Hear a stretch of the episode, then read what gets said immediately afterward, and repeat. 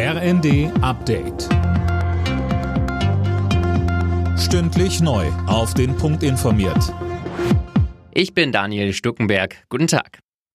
Die Turbine für die Gaspipeline Nord Stream 1 ist einsatzbereit. Das hat Kanzler Scholz bei einem Besuch von Siemens Energy betont. Für den Kreml sei die Wartung der Turbine nur ein Vorwand gewesen, um die Gasexporte zu drosseln, so Scholz. Es steht nichts ihrem Weitertransport nach Russland entgegen außer dass äh, die russischen Abnehmer mitteilen müssen, dass sie die Turbine auch haben wollen und die notwendigen Auskünfte für den Zolltransport nach Russland geben. Alle anderen Genehmigungen liegen vor. Es gibt ja auch keinerlei Gassanktionen, die der Turbinennutzung entgegenstehen.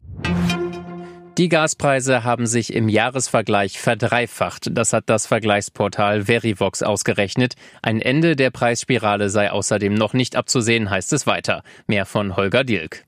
Wer bei einem Jahresverbrauch von 20.000 Kilowattstunden im August vor einem Jahr noch gut 1.250 Euro im Jahr bezahlt hat, der landet nun bei satten fast 3.600 Euro. Das ist ein Plus von mehr als 180 Prozent.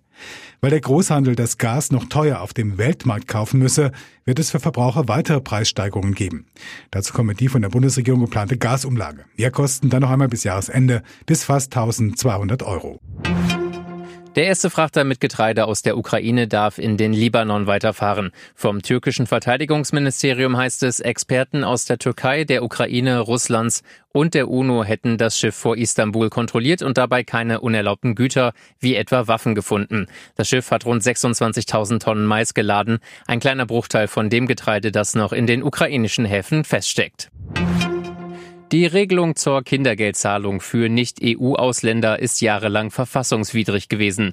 Das Bundesverfassungsgericht in Karlsruhe hat eine Vorschrift für nichtig erklärt, die den Bezug des Kindergelds für anerkannte Flüchtlinge erst nach einem dreijährigen Aufenthalt und einem Arbeitsplatznachweis zugestanden hatte. Alle Nachrichten auf rnd.de